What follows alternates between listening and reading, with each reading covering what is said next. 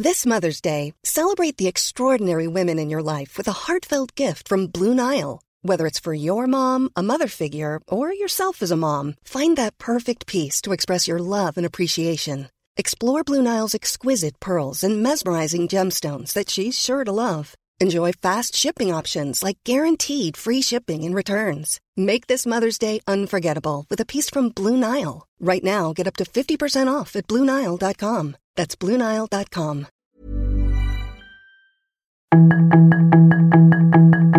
Tarde a tarde, lo que necesitas saber de forma ligera con un tono accesible. Solórzano, el referente informativo.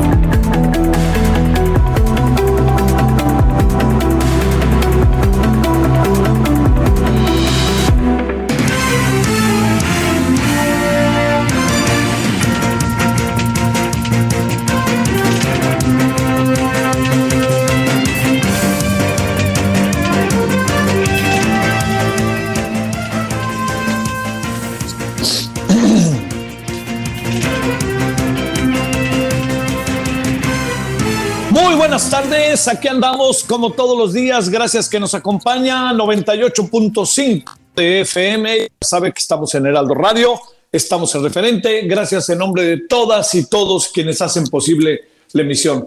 Eh, le agradecemos muchísimo que nos acompañe y ya sabe, pues este, estaremos aquí conversando, teniendo entrevistas, conversando con personalidades diferentes sobre eh, cómo andan las cosas ¿no? En el, en el país y cómo andan en el mundo. Bueno, este, sé que no, no, espero que no le cambie una señora que siempre me dice que no hable de deportes. Déjeme contarle lo más rapidísimo. Lo de ayer en el fútbol es un fracaso monumental por la inversión de dinero que hay, por la tradición que existe y el que México haya sido campeón sub-20 en dos ocasiones y haya sido, además de todo eso, campeón olímpico la selección de Guatemala, que es muy limitada, le ganó al equipo de México. Dirigida la selección de Guatemala sub-20 por un viejo amigo y conocido que jugamos allí en la Liga Española, Rafael Loredo, y por la otra, la grande, que ya le sacó un empate a México, dirigida por otro entrañable amigo que es Fernando Tena. Nomás anoto que están haciendo cuentas, se van a hacer ligas con Italia y van a hacer esto y vamos a firmar y tal vez, ya saben, ¿no? tal vez caiga Somos amor mío, como diría Ernesto Cardenal, y pues este, nada, esto es un, este es un asunto digno de toda la atención de la estructura de los dueños de los equipos que gastan millones y millones y se juegan entre ellos el, bueno, no diría, no diría más. Bueno, todo eso se lo cuento porque además hay que felicitar a Guatemala que yo es un país al que quiero mucho. Hay que felicitar a Guatemala y ahí está Guatemala con lo suyo. Ganó, era tal emoción de los futbolistas guatemaltecos, con toda razón. Claro que lo que les viene va a ser sufrir, pero están. Y hay otros que no están. Bueno, punto y aparte. Señora, no le, ya hablamos de fútbol, no lo quería dejar de decir, porque hoy por todos lados que yo iba, veía los periódicos, veía comentarios, veía en las redes y pues sí es de pena, de pena no por perder con Guatemala, sino es de pena por, por lo que uno supone que es capaz. Y la forma en que tiraron los penaltis, pues mejor no los hubieran tirado, qué miedo, qué bárbaro. De pánico tiraban los penaltis los jugadores que han de tirar. ¿Cuántos penaltis cree que usted tiren esos jugadores? Uh, todos, ¿no? Bueno, oiga, bueno, punto y aparte ahora sí. Mire, ha habido, en estos días ha habido una controversia muy grande, me parece, y de manera justificada. Al ratito vamos a hablar de ella, que tiene que ver con la relación o cómo el presidente le ha respondido a personas jesuitas a Carlos Alarraqui, eh, que son personas en donde se ha tocado de manera directa una crítica, en el caso de los jesuitas, a los jesuitas, y en el caso de Carlos Alarraqui hubo una referencia a alguien que precisamente se encargó de tratar de exterminar a los judíos. Y Carlos Alarraqui es judío. Y aunque no fuera judío, ¿eh? Y aunque no fuera judío. Bueno, esto lo digo porque, a ver, ¿en qué terreno nos metemos? Que es ahí donde andamos.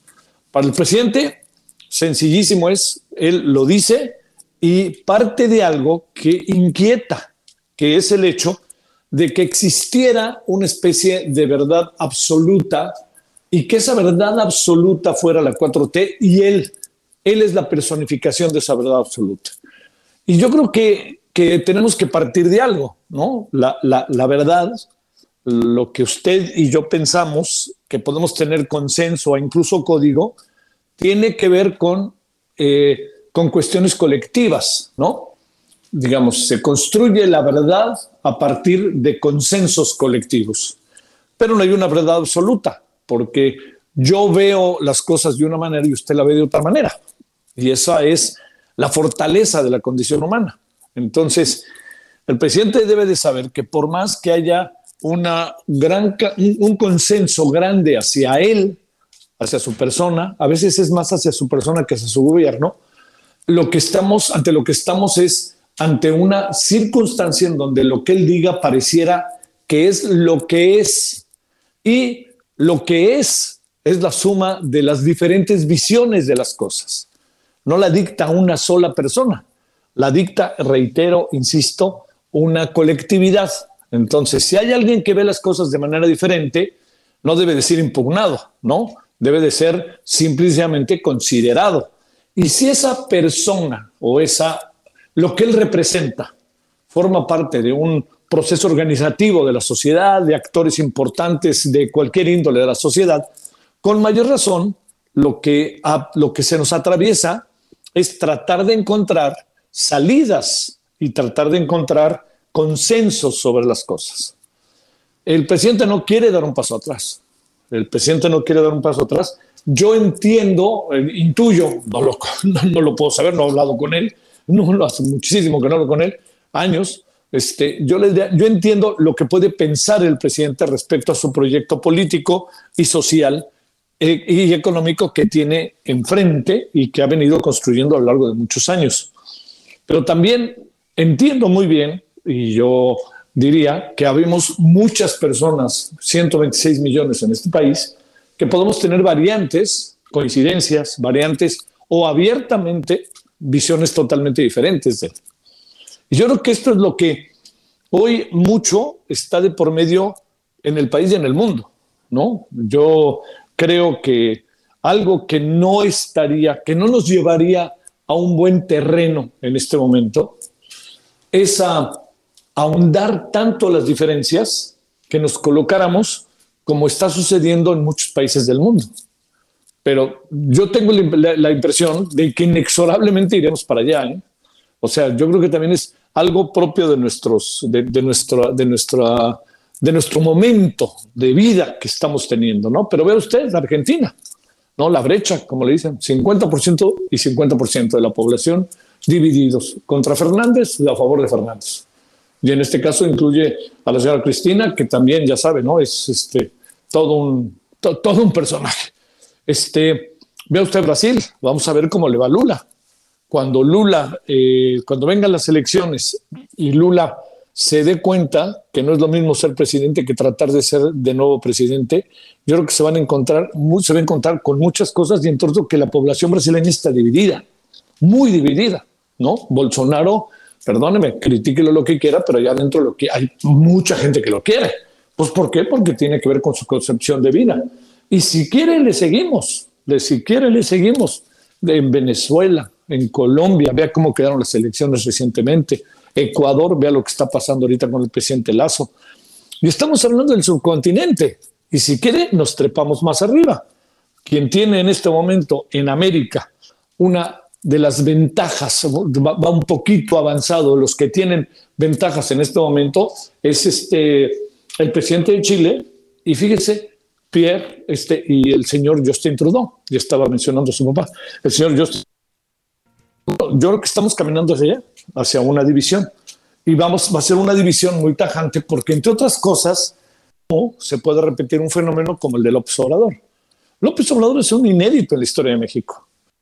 Futuros gobiernos se van a dar cuenta que es un inédito para bien y para mal. Y este inédito que significa López Obrador en la historia de México, también hay que considerar que así como es inédito, difícilmente se va a repetir en términos de cuatro o cinco generaciones. No sé qué pase después, pero es muy difícil por cómo va caminando la historia del país y el devenir cotidiano del país. Entonces, hacia lo que voy es a que el presidente mexicano, este, inédito en términos de lo que ejercicio del poder, en términos de lo que significa para mucha gente, yo no veo que vayan a votar 30 millones de personas por un señor Adán Augusto, por un señor Marcelo, por una señora Claudia, por un señor Monreal o por quien quiera poner la oposición. Ese es un fenómeno que se dio en un solo tiempo y espacio determinado.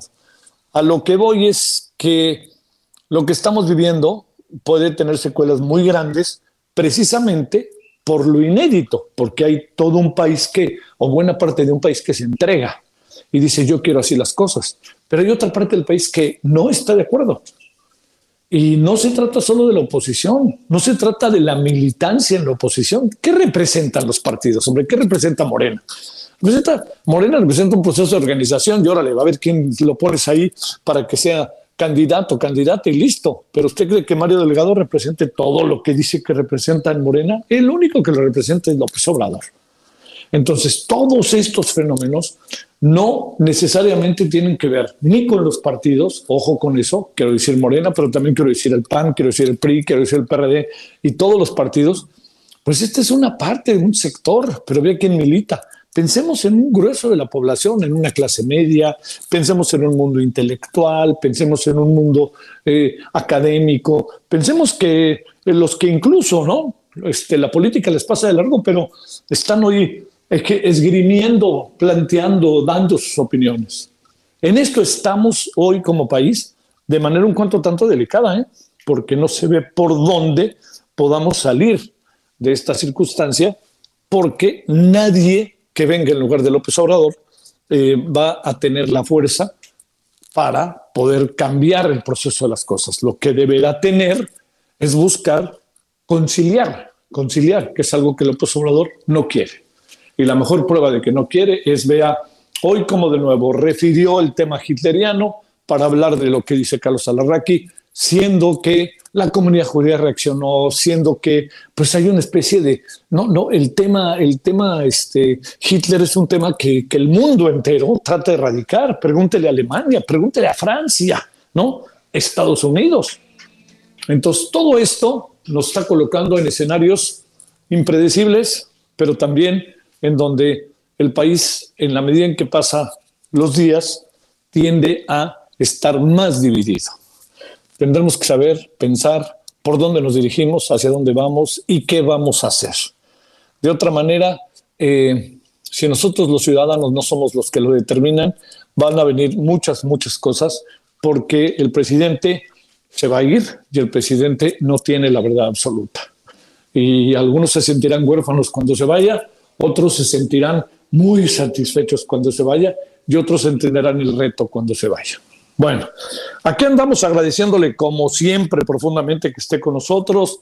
Eh, hoy tuve que salir y tuve que agarrar el, aeropuerto y sí, efectivamente es una pesadilla. Es una pesadilla por innumerables razones. Yo no tengo elemento alguno para decir que hay una especie de boicot para que nos vayamos a la IFA, porque si nos vamos a la IFA va a estar peor. Pero sí creo que es evidente que hay un problema con las líneas aéreas. ¿eh? Pero hay un problema con el, la administración. No, la administración de, del, del, aeropuerto, créame, no, no, no es nada, absolutamente nada, nada grato como está. Y me imagino las personas que vienen a México por primera vez, y me imagino también a las personas que van con sus hijos pequeños o alguna cosa así, qué difícil. Porque hoy en día viajar, de haber sido un lujo, se convirtió en muchos, muchos casos una necesidad. Y eso yo creo que perderlo de vista y, tratar de meternos en el rumbo de ahora todos vámonos a la IFA, si eso fuera uno de los objetivos, sí creo que entraríamos en un terreno, en un terreno de un riesgo que ya, ya lo veo venir. Si usted va al aeropuerto, ya verá que ahí viene, porque de aquí a llegar a la IFA, el IFA no tiene todas las respuestas y además el IFA cada vez hay menos vuelos. Empezaron, subió la curva, ¡pum! y ahí viene para abajo. Así que cuidado. Y algo más que al rato hablaremos. Mañana se inauguran lo que yo he dicho, las oficinas de Dos Bocas, y ya hablaremos al ratito de ello, que se planteó muy claro ¿eh? que se iba a inaugurar nada más eso. Y de eso vamos a hablar, si le parece, después de, de nuestra identificación. Gracias que nos acompaña. Son ahora 17:14 en la hora del centro, 30 de junio, 98.5 de FM, Heraldo Radio. Solórzano, el referente informativo.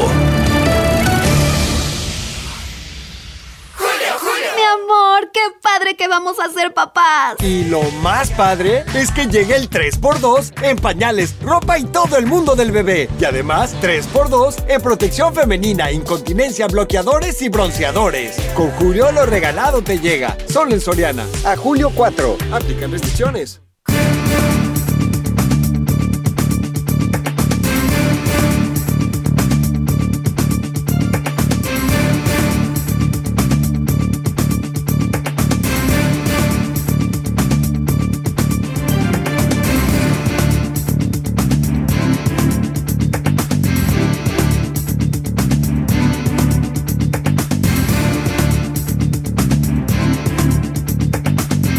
De vuelta.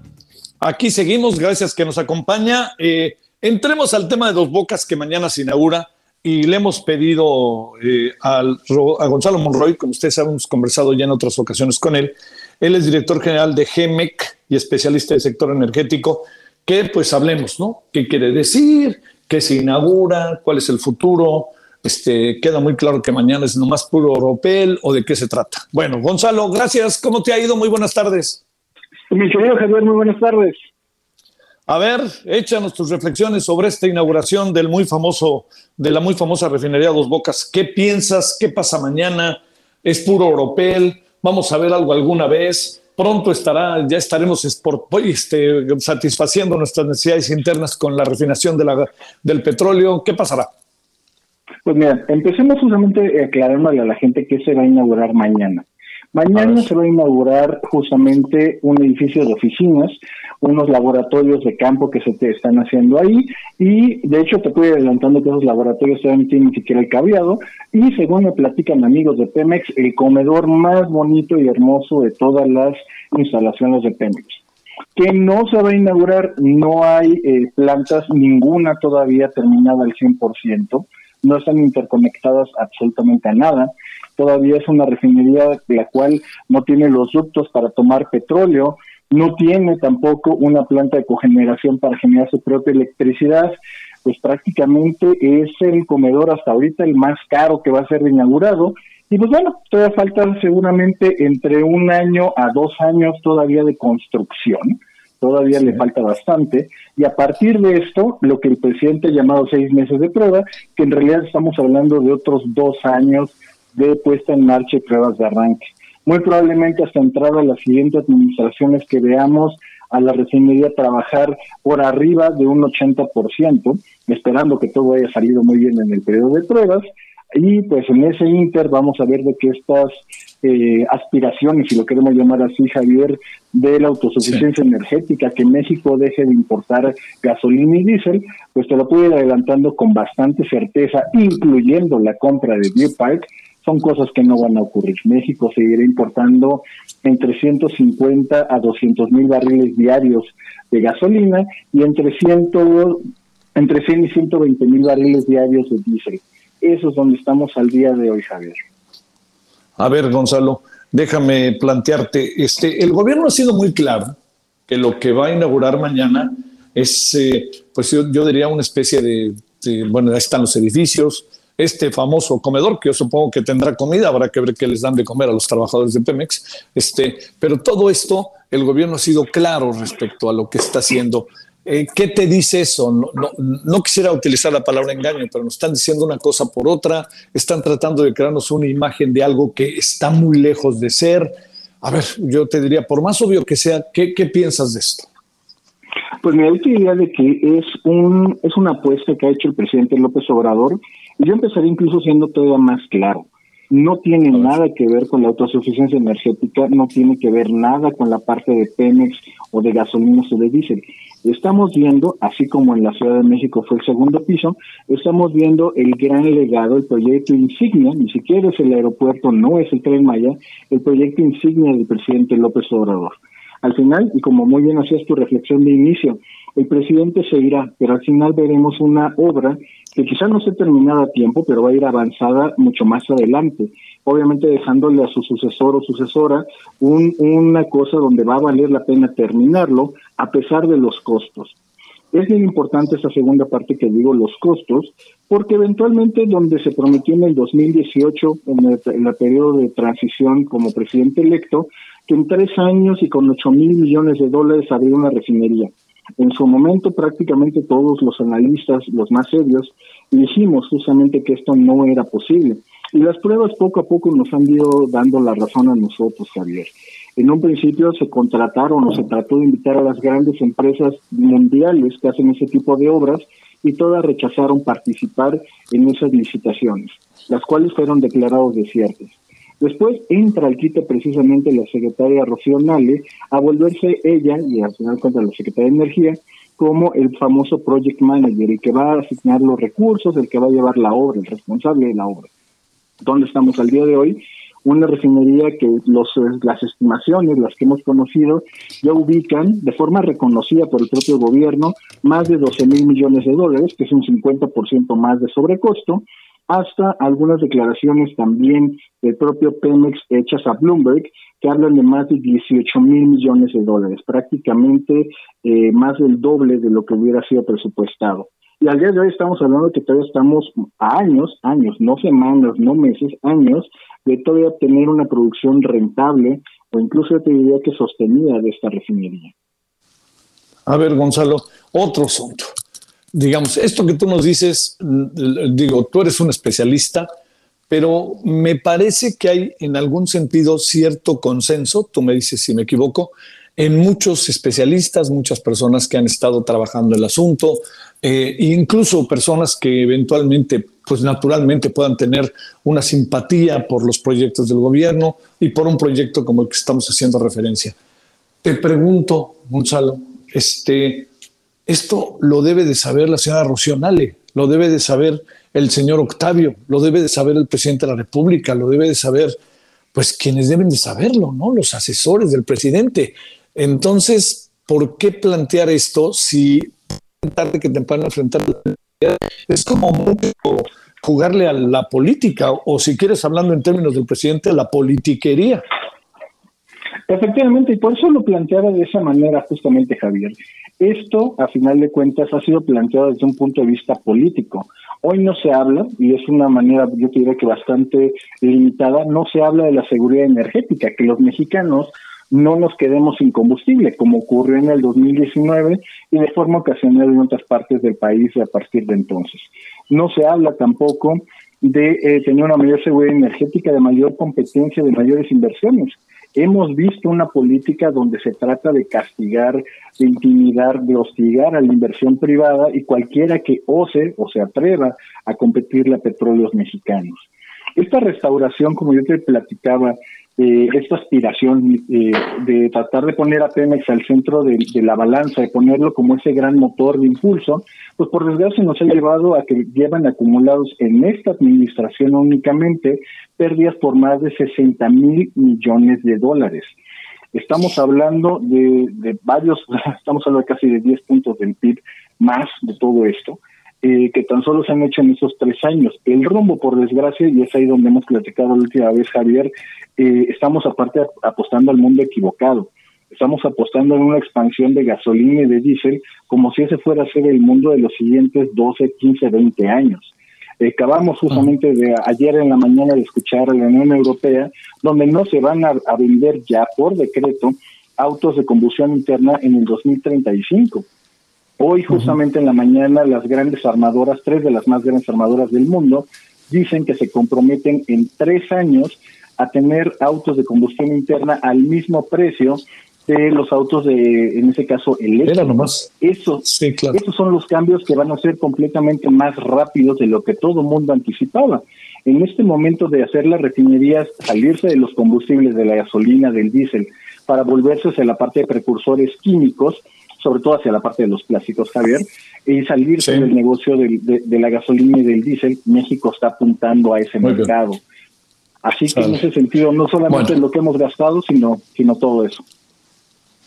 Gonzalo Monroy, me da mucho gusto eh, saludarte y a ver si la semana que entra platicamos, si te parece, para ver qué fue esta inauguración del día de mañana. Gracias que estuviste con nosotros, Gonzalo. Buenas tardes. Claro que sí, Javier. Un enorme abrazo a ti y a todo tu público. Gracias. ¿Cómo ve? Bueno, ya veremos qué pasa mañana, más allá del Oropel, como luego dicen. A ver qué pasa mañana. 17.24 en hora del centro. Pausa. El referente informativo regresa luego de una pausa.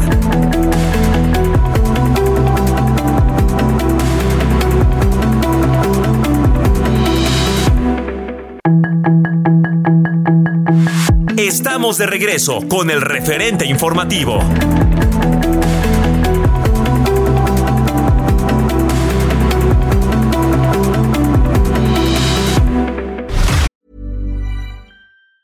Burroughs Furniture is built for the way you live.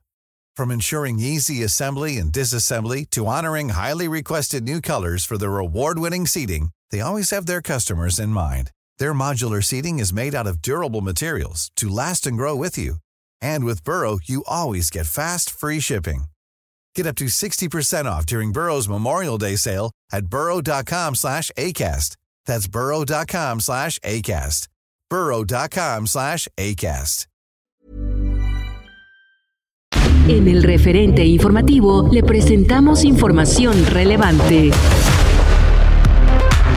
Auditoría Superior de la Federación detecta probables irregularidades por 1.038 millones de pesos en la cuenta pública 2021.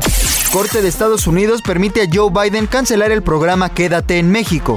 Habrá más vacunas para niños en la Ciudad de México ante la alta demanda, anuncia Eduardo Clark. Contagios de COVID-19 aumentaron 84.6% en Colima durante la última semana. Niños de otros estados llegan a Puebla para recibir vacuna contra COVID-19. 26 mujeres salen de prisión con el programa de liberación del gobierno de la Ciudad de México. Licitan más obras en la línea 1 del metro de la Ciudad de México. Presentan acción de inconstitucionalidad por reforma contra Instituto Electoral de la Ciudad de México. La Organización Mundial de la Salud respalda el derecho al aborto y rechaza fallo de la Suprema Corte de Estados Unidos.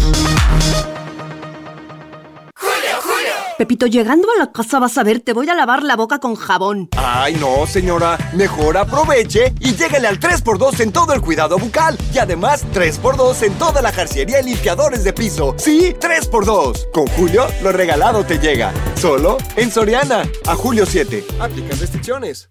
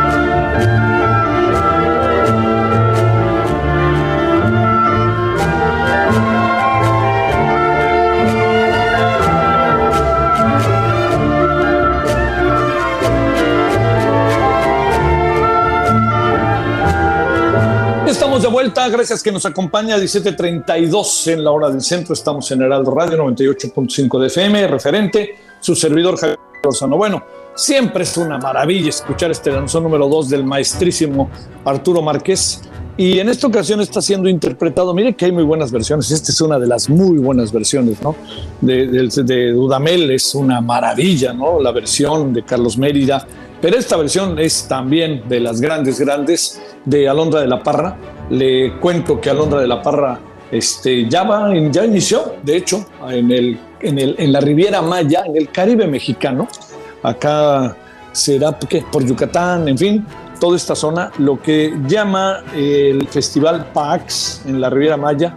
Y le cuento que en Quintana Roo, pues este, Alondra es la gran fundadora y ha conjuntado una cantidad de personajes del mundo de la música maravillosos y ahí los tiene. Y bueno, esto que tenemos es entonces el, el pretexto ¿no? de escuchar al maestro Arturo Márquez y escuchar, bueno, escuchar la dirección de, la orquesta de la grandísima Alondra de la Parra.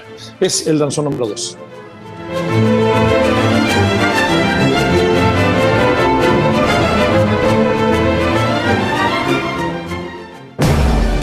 Solórzano, el referente informativo.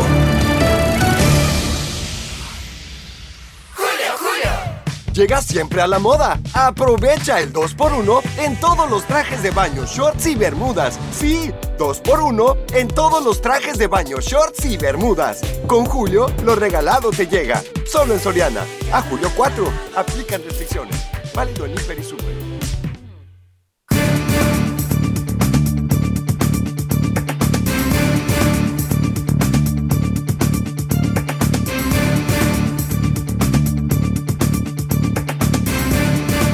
Estamos de vuelta, gracias que sigue con nosotros. Estamos en el 98.5 de FM, Heraldo Radio, el referente. Bernardo Barranco, economista por la UNAM, maestro en sociología del catolicismo, columnista de Milenio Diario, entre otras cosas, y allá también un programa muy visto en el Canal 11. Querido Bernardo, ¿cómo has estado? Buenas tardes.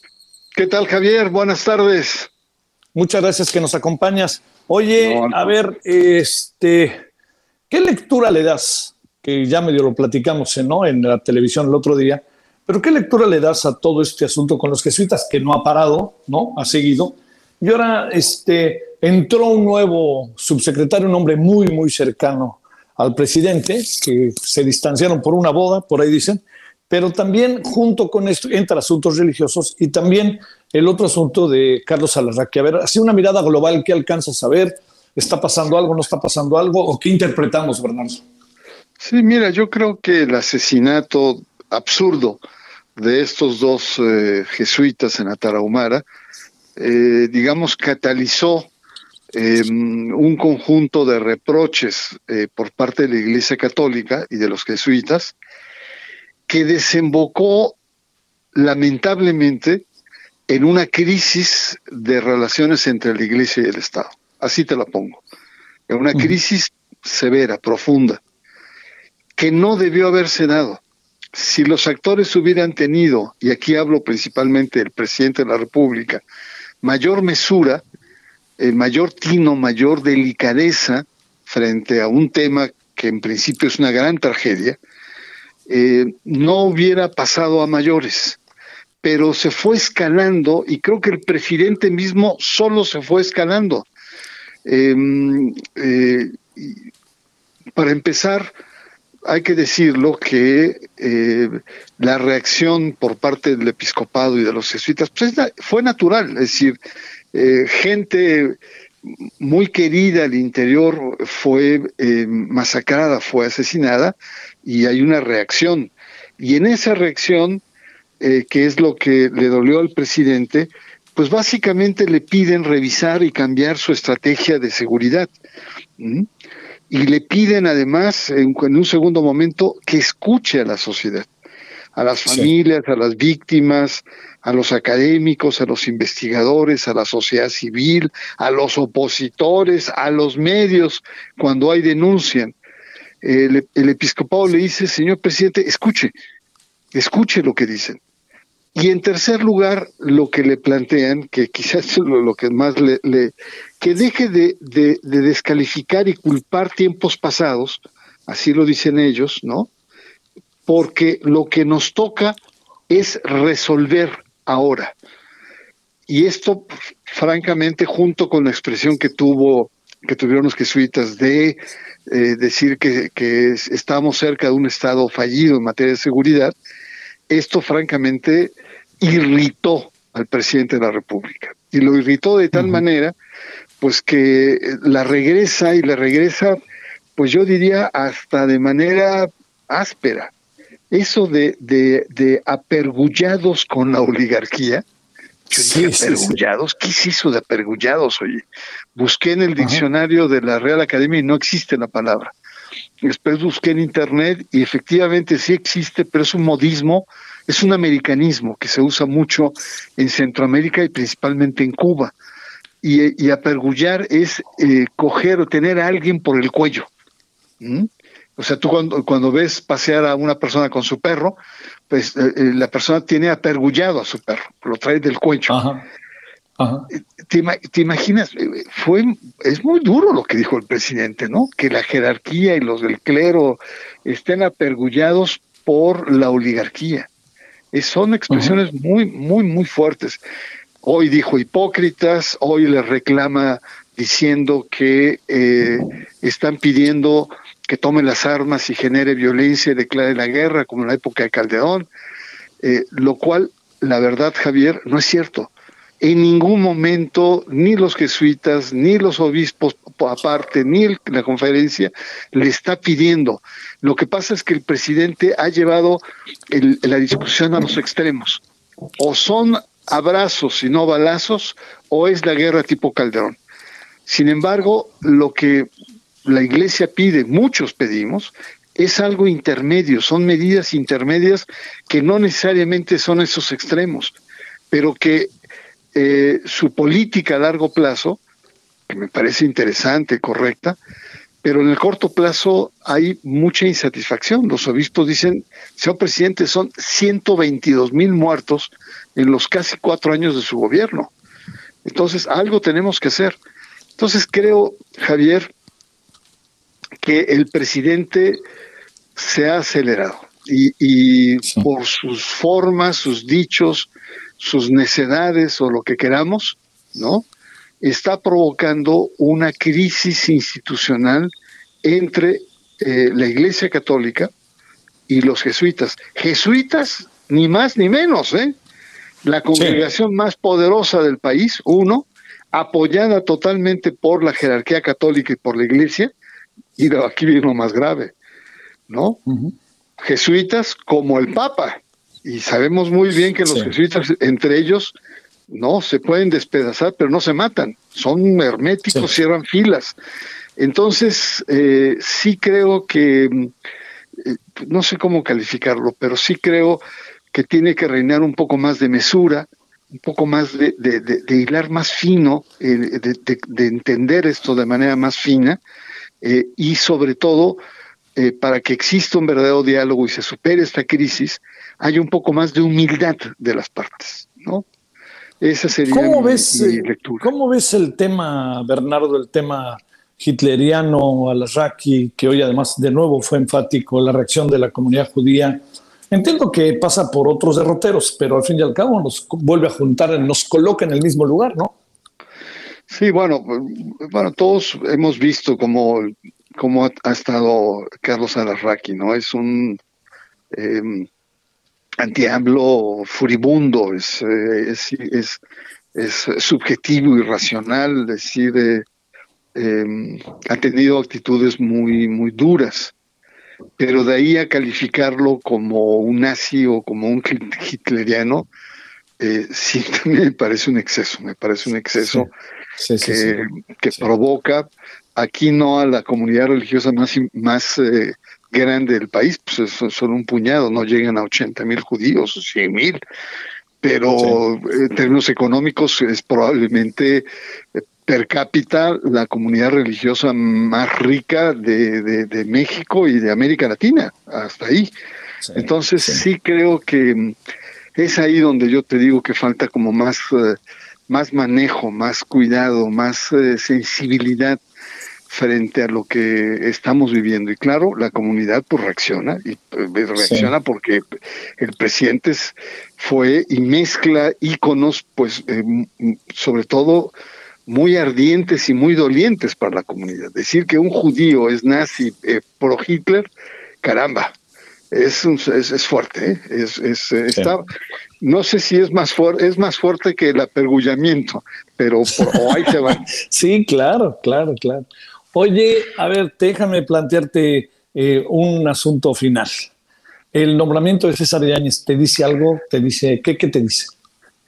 Bueno, yo no, no creo que vaya en esta línea más religiosa. Sí, sí, sí. sí.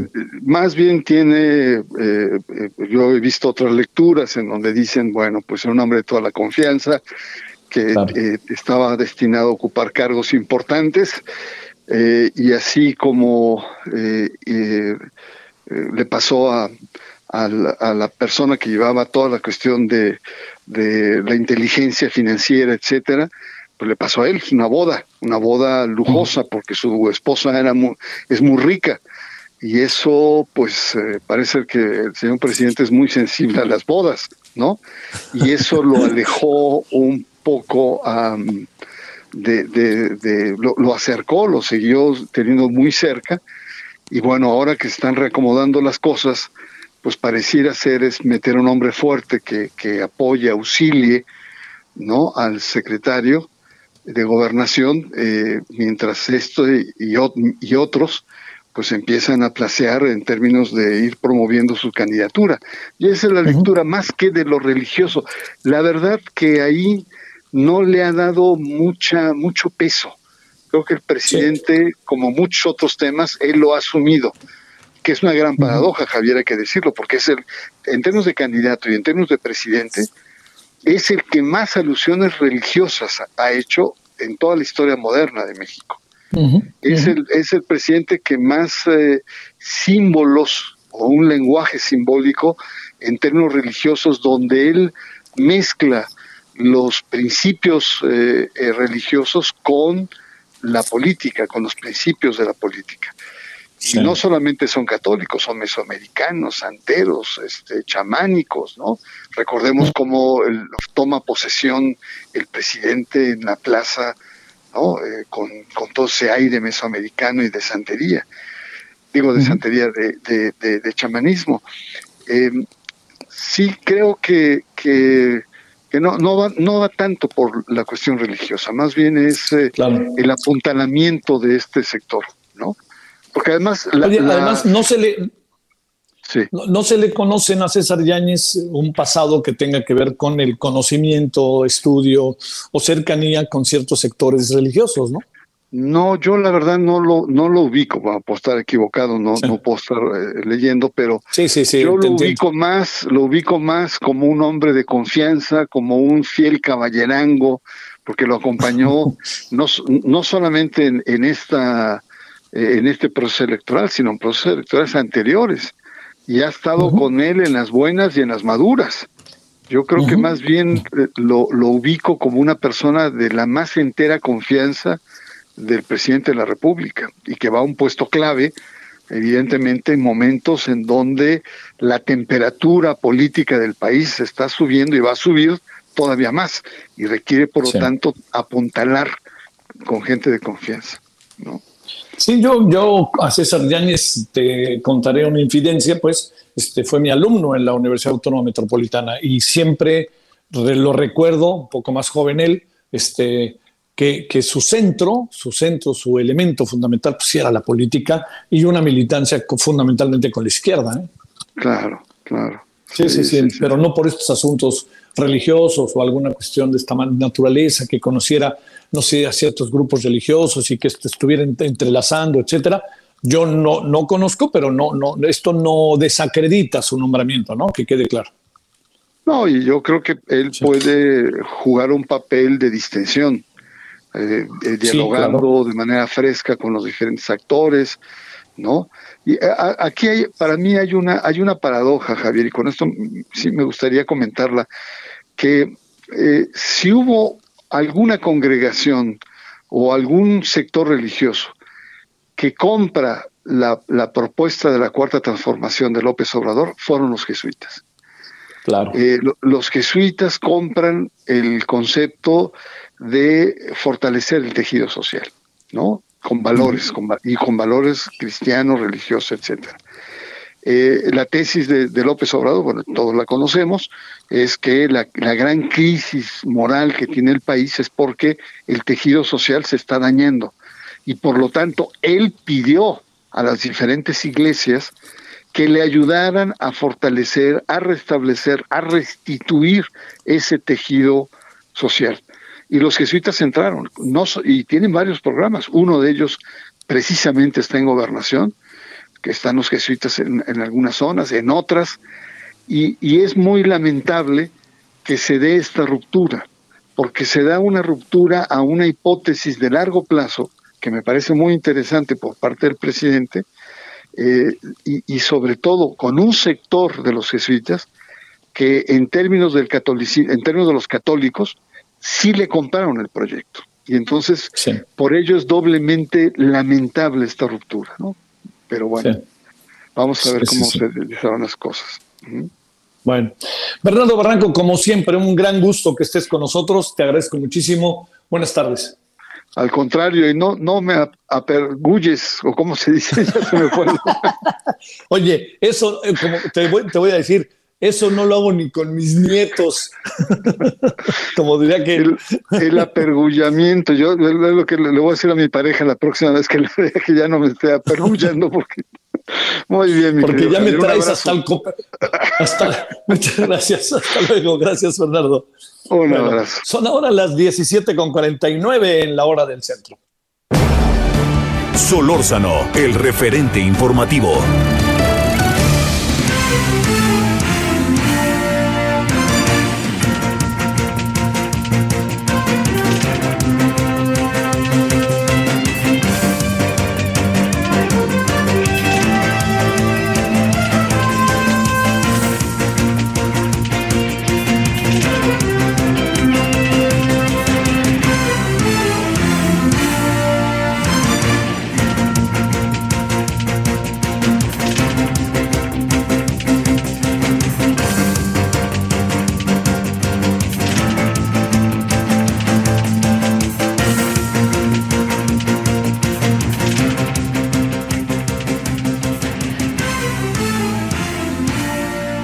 Estamos, eh, aquí estamos de vuelta cuando son ahora las 17.50 en centro. Estamos entrando a la parte final de la emisión de este día. Le agradezco que siga con nosotros, 98.5 de FM, Heraldo Radio, su servidor Javier Solórzano, y estamos aquí en el referente. Pues mire, ya escuchó que yo creo que es mucho, muy importante, mucho, muy importante las reflexiones en este sentido, porque yo creo que no, no, no se soslaya que, que, que por ningún motivo, ¿no? Que la crítica de un personaje como Carlos Alarra, que ha sido rudísima, yo no necesariamente la comparto, se lo digo, y mire que me ha invitado muy amablemente a su programa de televisión. Este, yo no comparto mucho de lo que ahí se dice. Yo, yo me llevé ahí tres o cuatro zapes que si lo vuelvo a decir ahora me llevaré seguramente por algo del público un zape más, pero yo decía que yo voté por el presidente López Obrador y que yo no me arrepiento, que más bien al contrario, me, me coloca, creo, al igual que a todas las personas de este país, en una tesitura sumamente importante como de ejercer la crítica. Todos tenemos merecimientos, todos la merecemos, todos debemos de hacerlo, pero digamos, en, mi caso digo, bueno, yo voté por él, pues, pues me lanzo, ¿no? También. Y eso me puedo equivocar, pues claro que sí, pero también yo creo que es necesario que nos escuchemos. Bueno, ahí está ese tema que yo sí entiendo que está, está calientito y seguirá calientito. Negros nubarrones, así digo yo para mañana ahí en la razón. Bueno, Carlos Navarro, adelante Carlos, ¿dónde andas? Buenas tardes Javier, te saludo con gusto aquí al auditorio desde la indómita Ciudad de México, donde está reportada una alta demanda en la vacunación contra COVID para menores de edad que inició esta semana. A través de la Secretaría de Salud y la ADIP informó sobre la alta afluencia en las unidades de salud de la Ciudad de México, por lo que ya se comenzó la distribución de más dosis y se esperó y se llevó a cabo entre las 11 y 13 horas de este día que se normalizará. De acuerdo con fuentes del gobierno capitalino, entregaron alrededor de 90 mil vacunas más que se tenían estimadas. Esta semana se contemplaba vacunar alrededor de 100 mil menores de edad entre 10 y 11 años. Sin embargo, han llegado personas de otras entidades de la República, principalmente del Estado de México, para vacunarse. Recordemos que son alrededor de 100 mil jóvenes, se entregaron hoy 20 mil vacunas más y es por eso que se ha registrado una alta demanda. Incluso de 39 sedes de vacunación que había ayer, hoy se instalaron 16 más, entonces están 55 sedes de vacunación en la Ciudad de para la vacunación de este sector de la población. Una alta afluencia, Javier. Sí, oye, este, es una buena noticia, ¿no? Entiendo, ojalá haya todas las vacunas, pero yo creo que hay mucha conciencia de, de, los padres, madres de familia, tutores, abuelos o quien fuera, de que hay que llevarlos y también las escuelas que les dicen no dejen de ir, ¿no? Que es lo que ha sido el mensaje creo que constante, ¿o cómo ves?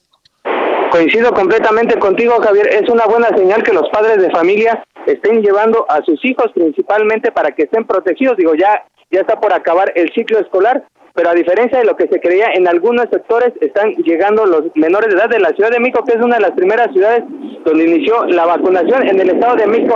Aún no ha comenzado y es por eso que una de las hipótesis que de esta alta afluencia se ha dado principalmente porque han llegado menores del Estado de México, pero es una buena noticia, los padres de familia están preocupados por sus hijos y es por ello que lo están llevando a vacunarse contra la COVID-19. Bueno, saludos desde la indómita Ciudad de México, querido Carlos, buenas tardes. Un abrazo, Javier, que estés bien. Hasta luego, gracias. Bueno, estamos por irnos. Eh, mire, si tiene la oportunidad, por favor, bueno, no tiene la oportunidad, tiene la obligación. Son los niños y tenemos que enfrentar este asunto. Este, Mire, además también no nos hagamos lo que sucedió allá en, este, en Puebla, es un hecho excepcional en cuanto al tema de la vacunación, no es excepcional en cuanto al tema de las cosas que pasan en el país, pero ahí con los niños, pues ahora sí que no, ni las niñas de los niños no, esta es otra razón por lo cual no. Bueno, oiga, pues que tenga este, buena tarde, todavía y tarde, hay muchos asuntos que han estado ahí por, por acá, ahí veremos qué pasa mañana, ¿no? Con dos bocas. Por lo pronto, pásela bien ahí tarde, nos vemos a las 21 horas en hora del centro, adiós. Hasta aquí Solórzano, el referente informativo.